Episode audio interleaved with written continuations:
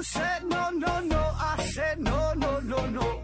You say take me home, I said no, Perignon. You said no, no, no, I said no, no, no, no. No, no, no, no. no.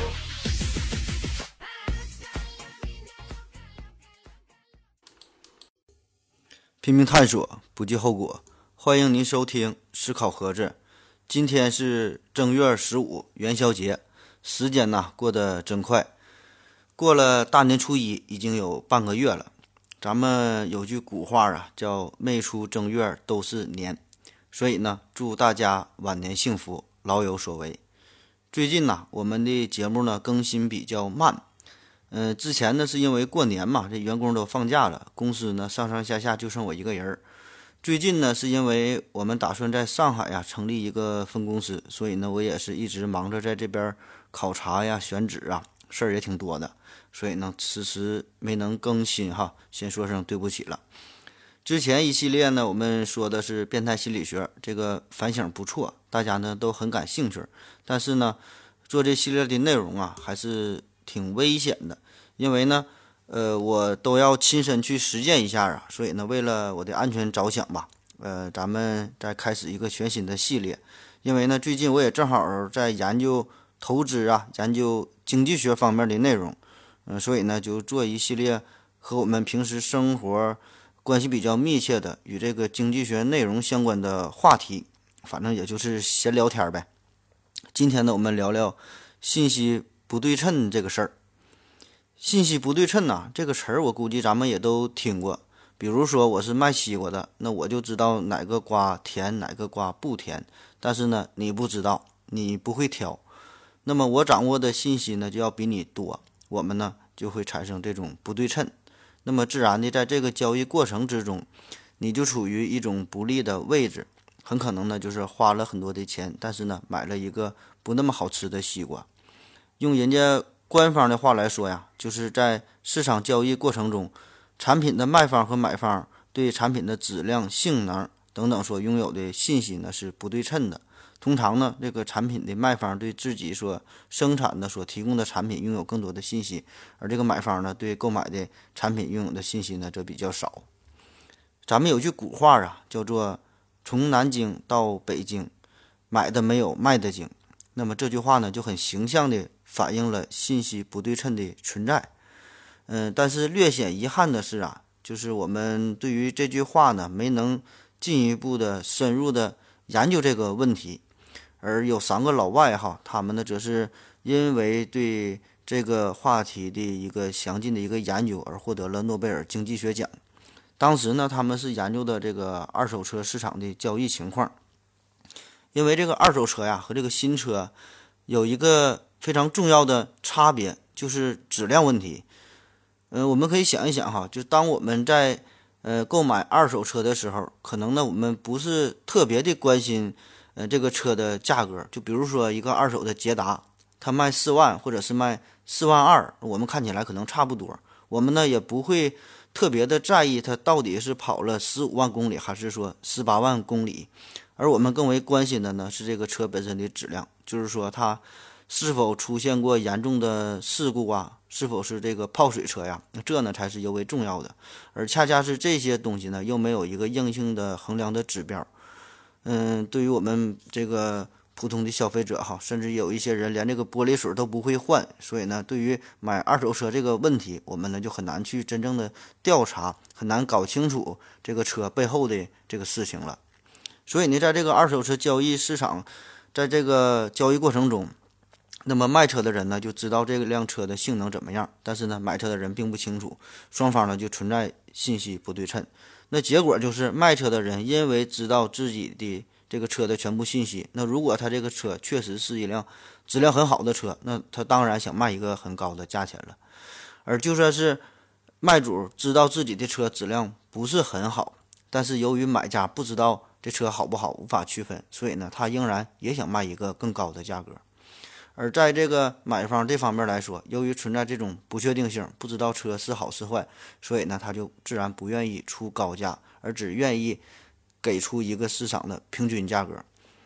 那么由此出发哈，那么导致的结果就是好的二手车呢，逐渐的就从这个市场上消失了，因为这个好的车卖不出好价，那最后剩下的只能是质量不好的二手车。嗯，所以啊，这个问题，因为在这个呃美语里边吧，呃，这个柠檬啊，就代表不好，代表次品的意思。人们呢也是喜欢把不好的事情和这个柠檬联系起来，所以呢，上述这个问题呀，也被称为柠檬问题。那说到这儿哈，咱们就得先明确一下这个信息的定义了。到底什么是信息呢？因为我感觉现在呀，咱说信息不对称这个词儿啊，用的就是有点泛滥了，有点过度了。有一些问题呢，是与这个信息不对称呢是相关的、相似的内容；有一些呢，则属于呃专业知识壁垒的问题；还有一些呢，是属于信息不完全的问题。嗯，所以呢，这个这个概念呢，用的有一些混淆了。其实严格来说，刚才说的这几方面呢，并不算是这个信息不对称。那咱就先说说这个知识和这个信息有啥区别。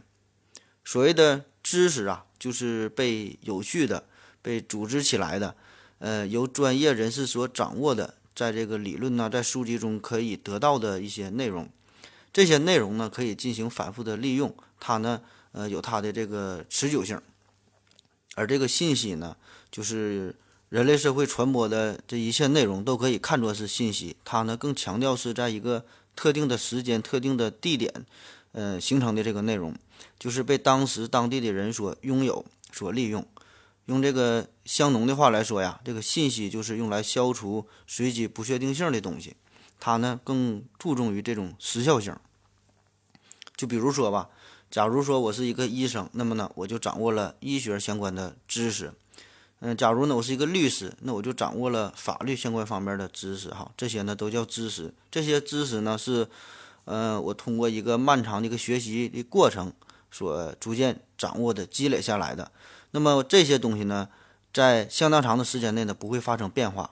但是呢，这个信息不一样，这个信息啊，它呢往往可能不需要这么长时间、这么系统化的学习。那比如说，我可以听听这个小道消息哈。嗯，有人告诉我这个某某只股票要涨价了，我就使劲的买，然后呢我就赚了。那比如说我不会挑西瓜，那我可以找我的朋友帮我挑选，他呢可以给我提供一个有价值的信息，让我呢买到一个呃又甜又好吃的这个西瓜。但这里边需要注意的是，就是这些信息呢只能在你这一次交易过程中生效，那么下一次你仍然呢不知道选哪只股票，你仍然呢。不知道选哪个西瓜，因为呢你没有这个股票的相关的知识，没有选西瓜的知识。可以说哈，这种信息呢就是来得快去得快哈。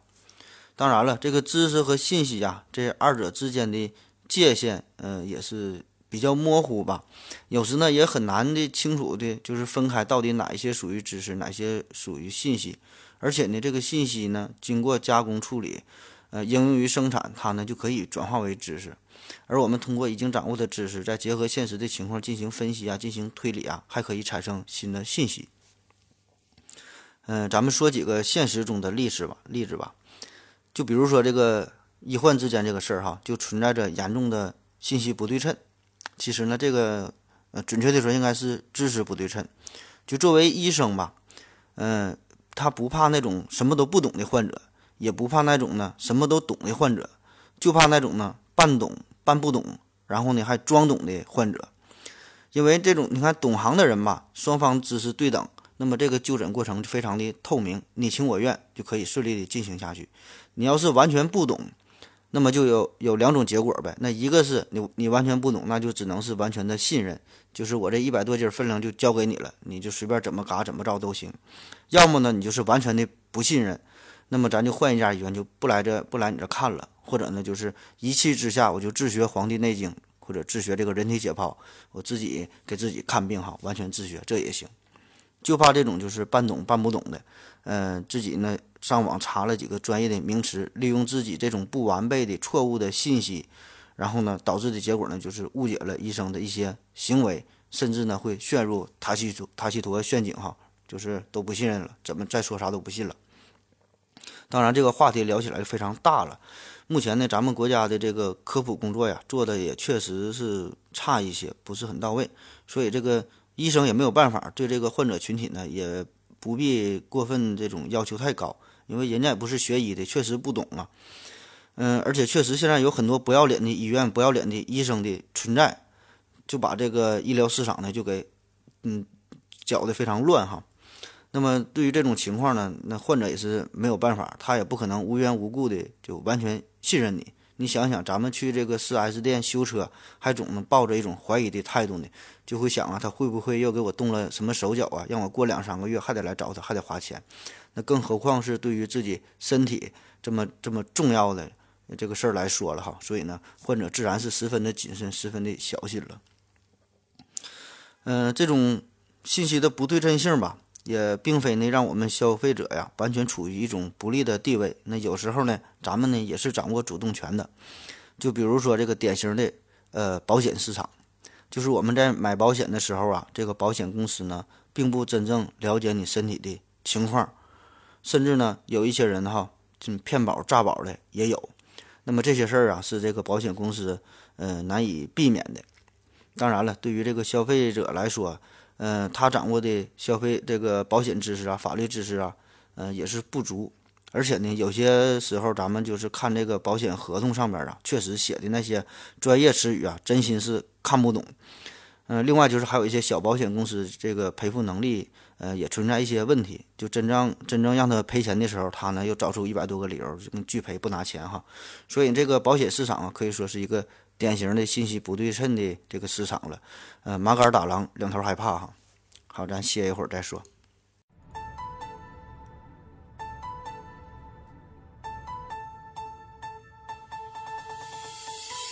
一人我科普最，天文地理全都会，思辨是独相随，谁要不服抡大锤。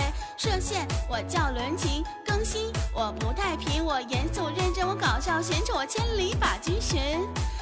节目我总尿尿喝水，我使劲造，我知识渊博口若悬河，我只怪太能闹。学物理我燃烧钠，喝点硫酸我嚼点辣，正数总比负数大那。黑洞的中心好可怕，陈年木头变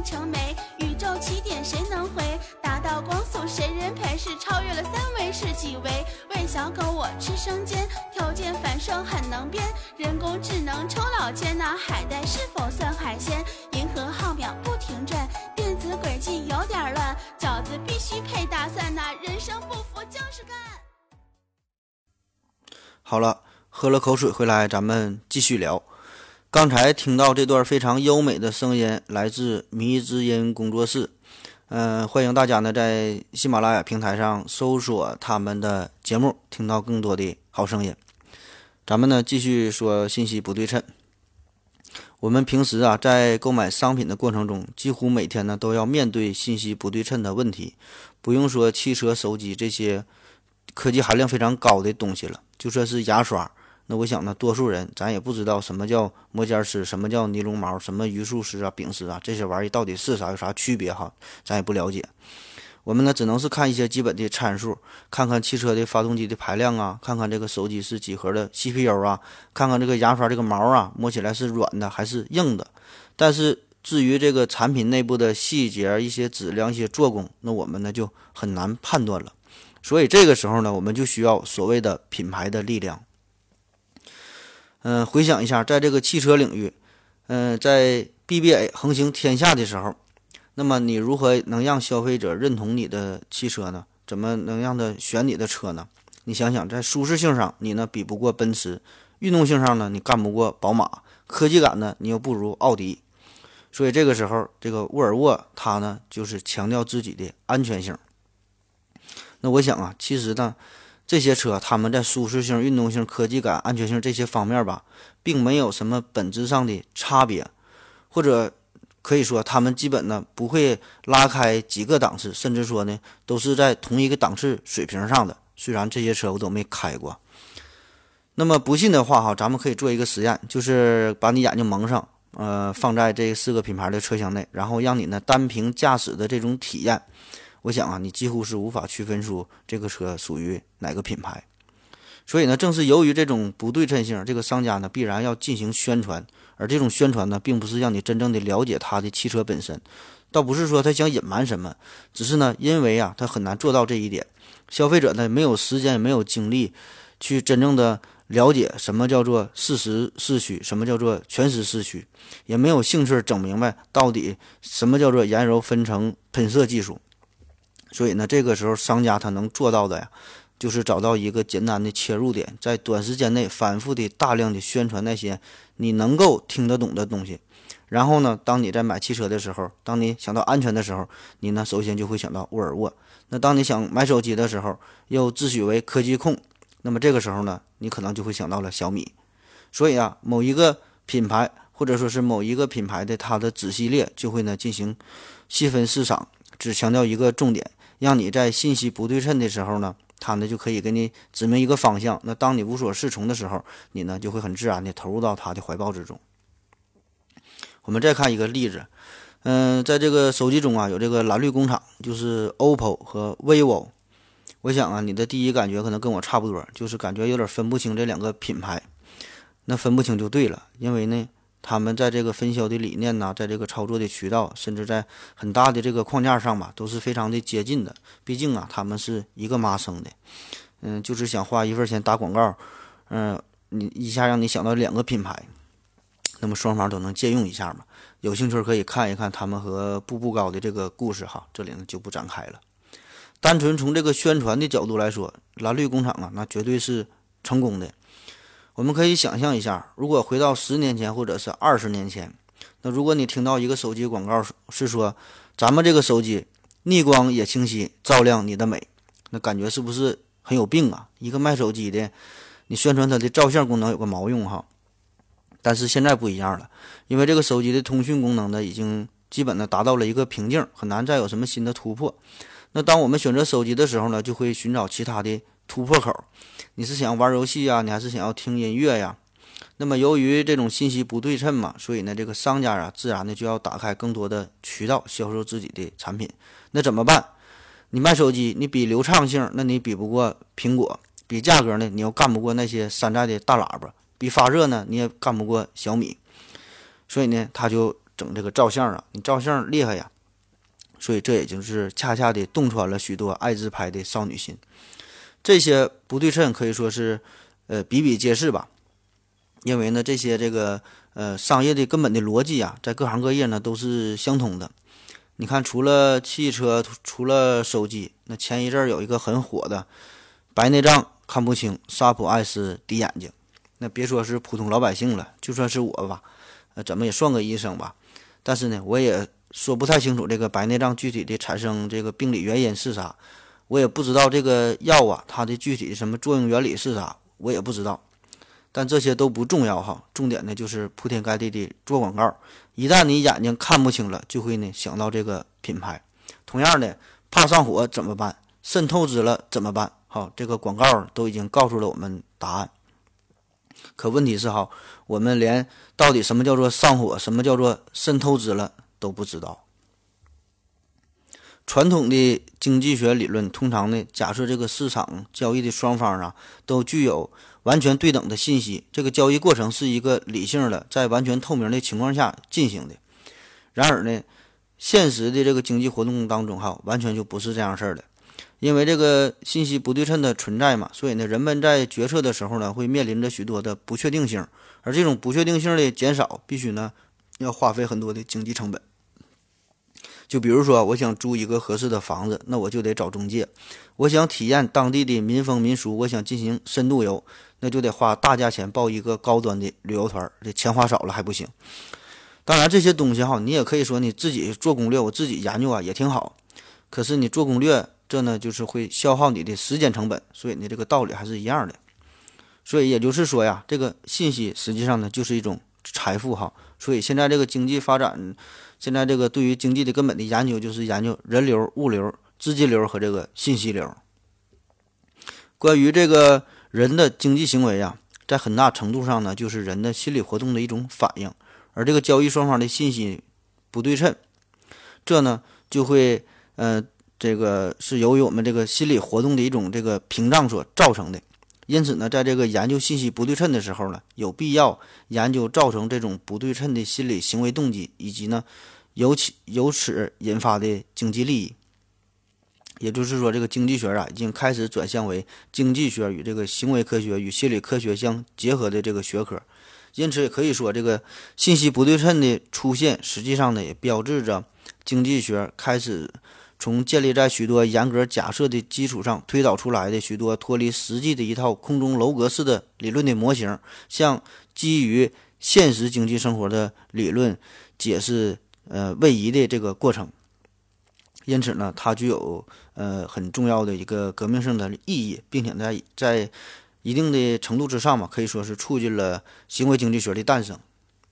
同时，在这个交易的过程中啊，因为这个双方呢，实际上呢是在进行着心理上的博弈。那么，为了各自的经济利益呢，就必须呢进行一种较量。而这种较量呢，本身呢是以这个信息不对称作为前提的。因此呢，可以说这个信息不对称的问题的研究，在一定程度上呢，也是对这个。博弈论的发展呢，起着非常重要的推动的作用。信息不对称呐，这个事儿它必然是存在的，而且呢，永远也不会消失。这里边呢，有一些客观上的原因，比如说哈，咱们有个词儿啊，叫“闷声发大财”，就是人家赚钱了，他不可能主动的告诉你我怎么赚的钱，怎么能够赚大钱。就比如说哈，我现在我就知道有一个很好的。投资项目，但是呢，在这个节目当中哈，我不太方便透露，所以有兴趣的朋友啊，可以加我的微信，我这个私人微信号啊，就是思考盒子的拼音，思思考考科和知知哈，咱们微信详聊哈，我还可以拉你这个入这个微信群哈，大伙儿呢一起探讨。咱有句古话嘛，叫隔行如隔山，咱还有个词儿叫做圈子，所有这些内容说的呢都是一个事儿。就是说，你这种圈子文化就会把这个圈子外边的人呢，就会屏蔽掉了。你不可能知道这个圈子内部的信息，这样呢，就造成了一种不对称。就比如说这个主播这个行业，这里边呢水就很深。那有赚到钱的，比如说各种妖艳的网红啊，那么他们呢随便呢整个直播哈，你就能赚很多很多的钱。那也有赔钱的哈，比如说像这个回到二六四二回到二零四九的刘院长。嗯，我粗略的给他算了一下，平均一天得往里边搭个一百多块钱那都不算事儿了哈。那尽管这样，还是做的劲儿劲儿的哈，啥样人都有。那还有像我这样的，就是每天搁这块瞎白活，不挣钱也不赔钱的，也不知道是图于啥。总之吧，就是这个圈儿，你要是不深入其中，你就不了解这里边的内幕一些情况，你也不知道它具体的运营模式。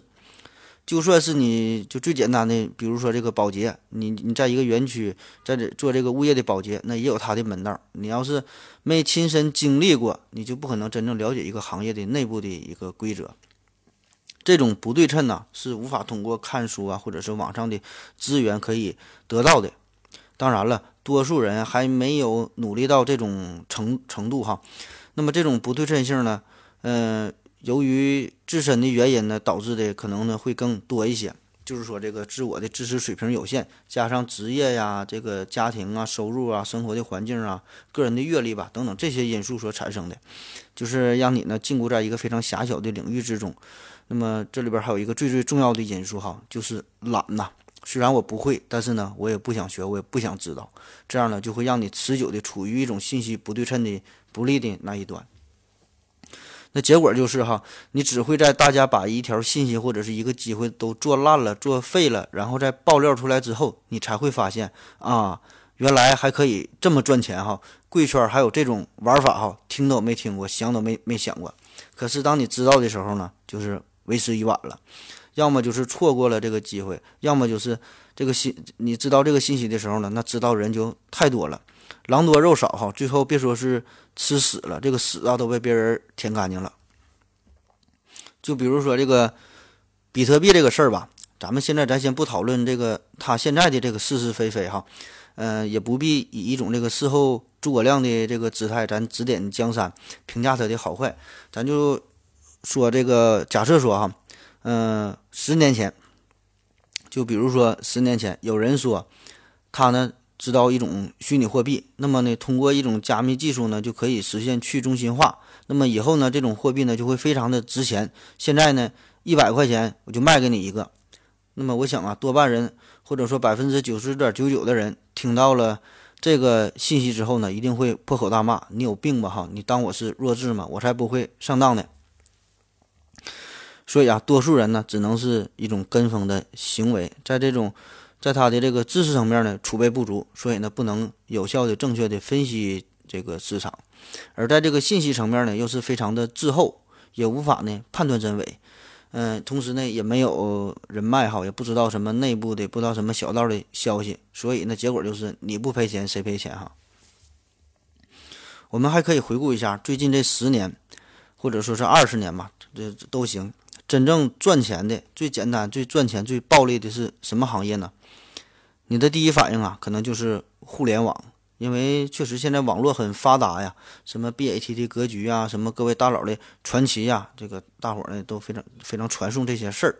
确实，这个互联网也是深刻的改变了我们的生活，制造了一个又一个的风口，捧出了一个又一个的大神。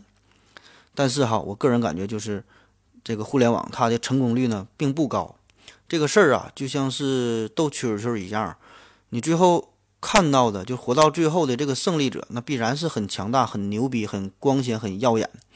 但是之前那个被斗死的那一批又一批，那你是没看到。而且呢，互联网这个玩意儿，它一定是一个需要一定技术门槛的，就是你钱再多，但是呢，你不懂这个东西，也是很难赚钱。那要说这十十年、二十年创业最简单、成功率最高的模式。我想呢，排在前三的呢，分别是北京买房、深圳买房、上海买房，成功率呢百分之百。当然，我这里指的是针对于大多数的呃所谓的中产阶级这个水平的人哈，并不是金字塔塔尖上的少数的那些大神们。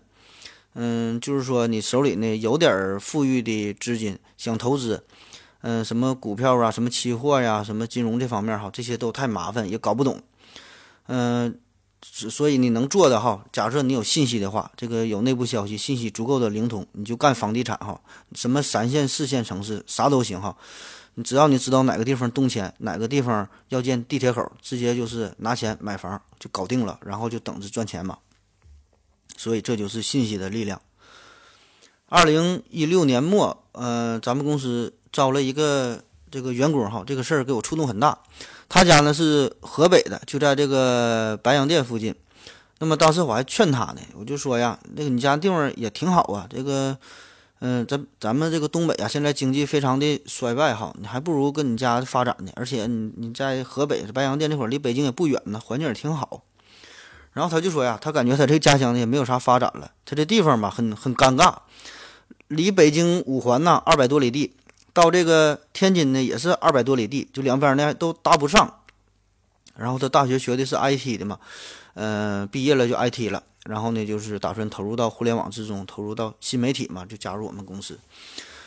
然后当时他就没有钱嘛，就是想出来创业，想把家里边这个老家雄县的房子就要给卖了。然后好在他父母是死活不同意，好说好说歹说呀，是家里卖了一头牛给他拿点钱。然后呢，最后他也是赔了就回去了。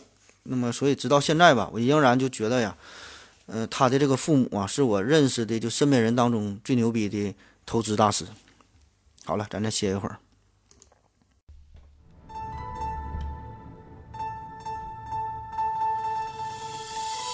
一人我可不醉，拼命探索全都会。思辨历史如相随，不计后果我抡大锤。射线我叫伦琴，自然我用白磷，我化圆为方，三等分叫我粉丝一大群。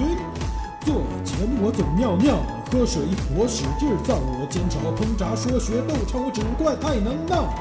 看世界我很惊讶，南北两极百慕大。黑洞心中好害怕，这个问题好尴尬。陈年木头变成煤，宇宙基点谁能回？达到光速谁人陪？超越三维是几维？喂小狗我吃生煎，我条件反射很能编。人工智能抽老千，地球自转是一天。银河浩渺不停转，电磁轨迹有点乱。梅森素数怎么算？人生不服就是干。光年也不算长，多利他没有娘。多年为君普及科学，我们要变强。好了，尿了个尿回来，咱们继续聊。刚才听到呢，这个声音呢是来自于三番相尘他所录制的。同样呢，他在这个喜马拉雅平台上呢也有自己的节目，叫三番相尘。有兴趣呢可以收听。咱们继续说这个信息不对称。嗯，其实啊，现在很多行业都可以看作是利用信息不对称在运营。比如说哈，这个旅游啊，比如说相亲呐，比如说租房啊、买房卖房这些，还有什么高考。呃，咨询呐，这些填报志愿哈，这些呢，都可以是看作是利用信息不对称。还有什么各种考证啊、考级啊等等吧。那么这些信息、这些产业呀，一般都是 to C 的模式哈。这里稍微说一下，什么叫做 to C 哈？经常听什么，呃，B to B 呀、B to C 呀，这啥意思？呃，就是一个缩写呀。这个 B 呀，这里边就是 business 哈，就是商家；C 呢，就是 consumer，就是。个人呐，那 B to C 呢，就是商家卖给个人。嗯，还有一个叫 O to O 哈，O to O，O to O 呢，第一个 O 呢就是 online，就是线上；那个 offline 就线下，O to O 就是线上到线下哈。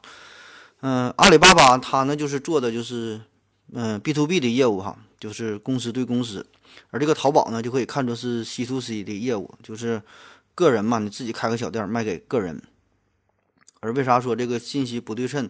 它呢，一般呢都是做的是 to C 的业务呢，呃，因为这个消费者呀，作为一个个体吧，他的能力是有限的，他呢不可能掌握足够多的信息。而这个你想对一个公司做这种信息不对称的这种业务的话，那么这个公司呢，它可以利用自己的资金呐，或者是其他的方式来消除信息不对称。所以，所以呢，你对公司很难哈，只能是对个人。所以有有兴趣的呢，可以研究研究这个事儿。就算是对于个人来说吧，现在这种这个突袭的业务呢，也是越来越难做。嗯，因为咱们有这个互联网啊，这个网络确实带来了很多的改变。我们我们可以想一想哈，当你想要买一件东西，或者是想得到一个信息的时候，那么首先呢，你你会想先上网上看一看，比如说上百度啊，上知乎啊。想买什么东西，你就上淘宝啊，上美团啊，上这上边比较一下。当然不会直接就是花钱就就买了哈，必须呢要看一看这个评价，然后呢才能决定购买。嗯，就比如说这以前呢，这个带个路还能挣钱呢哈。你看现在都有地图了，这个高德就是抢了不少人的饭碗。我们都有这种感觉哈，就是不管到一个什么地方去旅游。只要是一个陌生的地方，那么呢，我们多半呢就会去一些所谓的名胜古迹，吃饭呢也是会去一些有名的这个饭店，而往往这些地方呢，并不是当地人真正选择的地方。就比如说之前我去四川哈，嗯，去成都，然后还有之前一阵去的哈尔滨，那么都是因为得到了当地合友的支持。然后呢，带我去了一些看起来十分不起眼的小店儿，哈，这小店面看起来不咋地，但是呢，味道嗯很不错。那如果是我自己去的话，无论是用什么大众点评啊，用什么美团，你这些东西在网络上都很难发掘到这些神秘的好吃的小店儿。那再比如，比如说你去这个呃美国出差。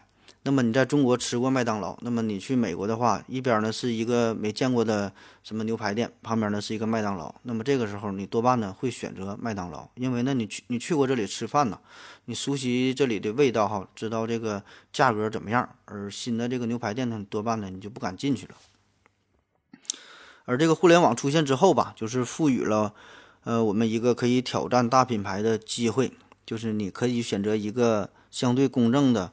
有这种用户评价的一个体系、一个平台，那么你这个商品的质量如果做的真正不错，然后呢得到这种大伙的认可，呃，做到呃口口相传，那么呢你就可以利用互联网赋予的这个新的机会，呃，创立自己的品牌。可以说，这个互联网时代啊，这个信息对称就是互联网改变商业世界的一个核心的逻辑所在。嗯，再比如哈，我以前呢一直觉得这个。葡萄酒啊是一种奢侈品，起码我感觉在，嗯，我十岁、二十岁之前呢都是这么认为的，嗯，就感觉这东西啊得老贵了，因为那个时候网络不发达呀，这个葡萄酒这个行业，这个咱们中国本身比较少，也不知道这个东西在外国到底卖多少钱，上边呢是一堆外国字，咱也不认识，也没法查，嗯，打听的也打听不到哈，那么在中国又是新鲜玩意，所以这个葡萄酒就可以漫天要价。但现在不一样了，网络发达了，你想忽悠人就变得很难了，所以这葡萄酒的价格自然就会很低了哈。你去这个麦德龙里一看呢，基本上二三十块钱一瓶哈，各种什么所谓的进国这个进口的葡萄酒哈，也不知道真假，反正。尽管这个互联网吧带来了不少的便利，但是呢，仍然无法消除信息不对称。几乎所有的中介服务啊，可以说都是依托于信息不对称来获取利益的。比如说哈，我们可以上这个五八同城，可以上这个自如上面哈租房子、找房子，但是呢，你依然呢要依托于这个平台，就是互联网给你带来了一个便利，但是信息不对称呢仍然存在。你仍然无法真正的了解到这个房子的质量到底怎么样。对于一种商品来说呢，你也不知道这个商品到底好坏哈，这是真的好啊，还是说靠这个刷单刷出来的？再举个例子，就比如说这个保健品的推销，那么这种业务啊，几乎可以说是遍布了，嗯，我国大大小小所有的城市。咱们的这个老龄化也是越来越严重嘛，很多呢都是独居在家，这个儿女都是在外奔波工作忙碌哈。那么这个时候，这个推销员就会利用老年消费者的这种心态，跟这个大爷大妈套近乎。那么事实上，可以说这个保健品的这个信息它藏的并不深，理论上来说呢，并不存在什么信息不对称。起码呢，对于我们年轻人来说是这样，很多东西基本就属于一眼假的水平哈，就就是一看一看这个名儿，一看这个包装，那就知道它不是什么正经的玩意儿，根本就不用，呃，到网上查一下鉴别一下这个这个信息。可是呢，因为这个老年人。获取和辨别信息的能力有限呐，那么再加上各种什么社会心理学的作用，还有他孤独无聊嘛，想找个人唠嗑，所以呢，这就导致了这个行业普遍就能够利用信息不对称赚取高额的利润，甚至呢，打造出了一些这民间的一些品牌。再比如这个化妆品这个行业哈，这也都是暴利。比如说近几年非常流行的一个叫胶原蛋白的概念。那你要说这个玩意儿到底有没有用哈？到底有什么作用？这事儿呢，我真说不清楚，因为咱不研究这个东西。但是有一个事儿我可以肯定，就是这个东西，它口服保证是没有用。如果说这个胶原蛋白口服要是能起到一丁点儿作用的话，那只能是顶饿哈。因为你这个蛋白呀，到你肚子里边，这个都被消化掉了，就跟这个胰岛素是一个道理。那口服胰岛素，你吃完它它不起作用啊，到你肚里全都消化了，没法发挥它应有的作用。可是为什么这个胶原蛋白产品啊，特别是就是这个口服胶原蛋白产品吧，它怎么能够在这个广大女性消费者当中这个流传的这么广呢？得到这么大的认可呢？就因为有这个信息不对称嘛。因为这个商家这个营销做得好啊，很会讲故事哈，就给你疯狂的洗脑。同时，包括各种衣服啊、手表啊、各种包啊，都是这个道理。我们可以这样理解吧？就比如说一个商品，它的全部信息呢，可以看作是百分之百。那么你什么都不知道，那你就是零哈。那如果你努力研究，拼命研究，就研究这一个东西，你呢可能会达到九十分的水平。那么还有另外另外这个十分哈，是你永远也这个找不到的、学不会的一些信息，你不可能达到百分之百哈。嗯，因为这个这十分啊，就可以看作是商业机密，或者叫做是一种传承哈，一个秘方，嗯，也叫什么核心竞争力，反正都行嘛，随便怎么说，反正这十分你是得不到的。嗯，可以这么说吧，就是这个我们多数人哈，就连这个九十分都达不到，甚至是六十分都达不到，可能只有十分、二十分、三十分就不错了。所以可以看哈，很多公司它呢，基本呢只能做到五十分、六十分的水平，但是呢，仍然会活得很潇洒，因为呢，他只要搞定愚蠢的大多数，那就 OK 了。信息不对称这个事儿吧，远比我们。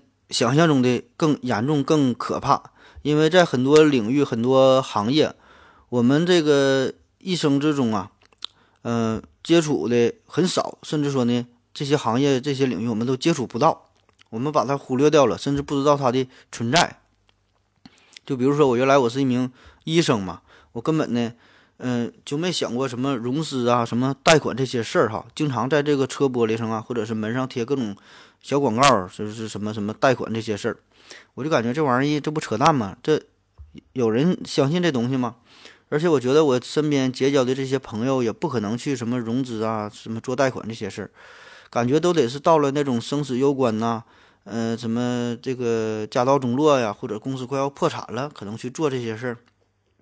其实呢，这里边就是关于融资啊、借贷呀吧，有很多人就是存在着偏见。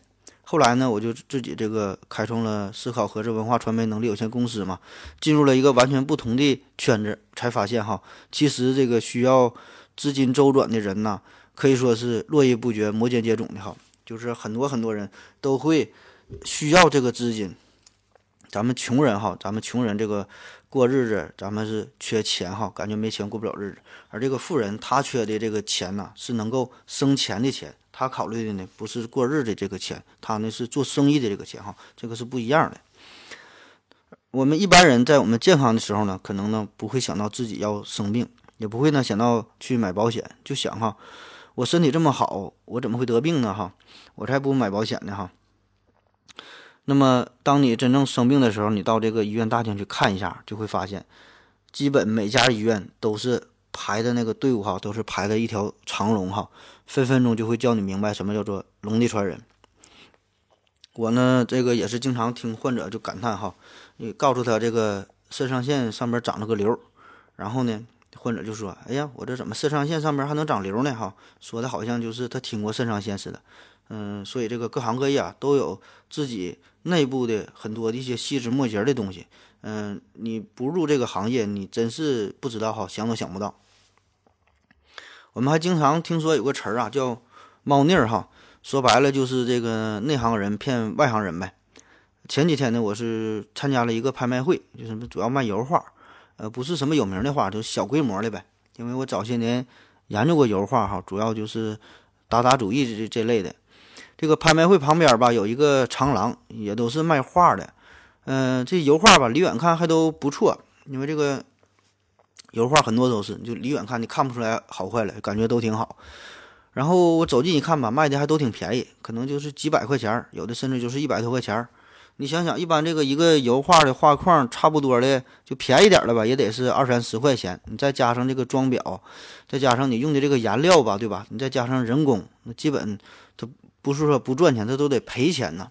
我就想这是咋回事呢？哈，后来呢，我就仔细一看哈，然后。发现了，就摸这个画的这个画杆呢，它这个不是画出来的，它这个是喷绘出来的。但是呢，如果你要是不了解油画这个行业这个事儿，呃，你就很难发现。所以呢，这呢也可以看作是，呃，利用这个普通大众的这种信息不对称嘛，呃，来这个赚钱哈。这个就有点过分了，有点这个欺骗的嫌疑吧。嗯，我有个朋友哈，他是这么赚钱的。原来呢，他是干代驾的，后来呢不爱干了，感觉挺累的，也不赚钱呢。慢慢的，他就找到了一种新的这个模式，呃，仍然哈，就是每天晚上也是穿一身这个代驾的衣服，因为他们都有专门的一个一套衣服嘛。然后呢，骑个小电动车，晚上呢就专门找那些查酒驾的路口，最好呢就是那种高架桥，就是排老长的队伍了，你上上不去，下下不来，就搁上面堵着查酒驾。那么这个时候呢，他就会跑到队伍的后边。警察看不到的地方就等着。那么一般这个时候就会看到有的司机从那个车窗里边渗透出来，哈，非常焦急，左顾右盼的。有的呢是打电话叫人。那么这个时候一看呢，基本呢就可以判断出这人呢就是酒驾，哈，八九不离十了。然后呢，我这哥们儿就上去询问，就谈好价格呗。你直接你就这个他就坐副驾驶上了，哈。然后我这哥们儿呢就给你开车开过去，帮吹一口气儿。然后再返回来，嗯，再开下一辆车哈，然后辗转几个路口，基本这一宿挣的钱呢，比这个代驾这个一个星期挣的钱都多。人类啊，无法彻底的消灭这个信息不对称，就算是有这个互联网啊，其实呢也并没从这个根本上改变什么。所以啊，咱们得做一个终身学习的人，嗯，做到广泛的涉猎吧，多角度、多元化、多维的去看待这个世界。咱就是拼命的探索，不计后果。可以说哈，信息不对称呢，这是一种必然的结果，而并不是一种原因。它呢是一种这个客观存在的现象。而这个信息不对称呢，也是一个中性的词语，它并不，并不是说一个什么好事或者是坏事哈，只是一个客观的现象。虽然我们现在进入了二十一世纪，咱们现在是什么信息化的时代，但是一些古老的法则呀。这些道理哈，从这个根本上呢，并没有什么改变。想一想，我们学习的目的哈，不也是想削减一种信息不对称吗？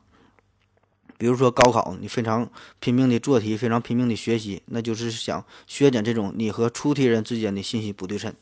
那你学习你的专业知识、专业的技能，那是那是想这个削减在本领域之中你和其他从业人员的这种信息不对称。那么你知道的越多，你就越厉害呗。这个信息不对称永远不可能避免，而且从这个宏观的层面上来看吧，这个信息不对称呢，也可以促进专业化的发展，提高效率。这话啥意思？经济学家杨小凯他呢有这么一段话，说呀，这个市场经济的功能并不是让所有人分享所有的信息，恰恰相反，市场制度呢会促进专业化造成的这个信息不对称，因而呢就使得人们不需要知道其他的专业知识，但是呢却能够享受所有的专业部门的产品，因此呢这个市场的功能就在于，当每人只知道整个社会信息的极少的。一部分的时候，人们呢却能够充分的利用所有的这个信息的集合。好了，今天的节目就是这样了。嗯，突然想起了哈，当年玩红警的感觉，就是我的这个地图上啊全是战争迷雾，啥也看不清，而我的对方呢点的是全球亮。谢谢大家，再见。呃，对了，最后呢仍然是呃观众点播的歌曲哈，大伙儿听一听，看看他的品味如何。谢谢，再见。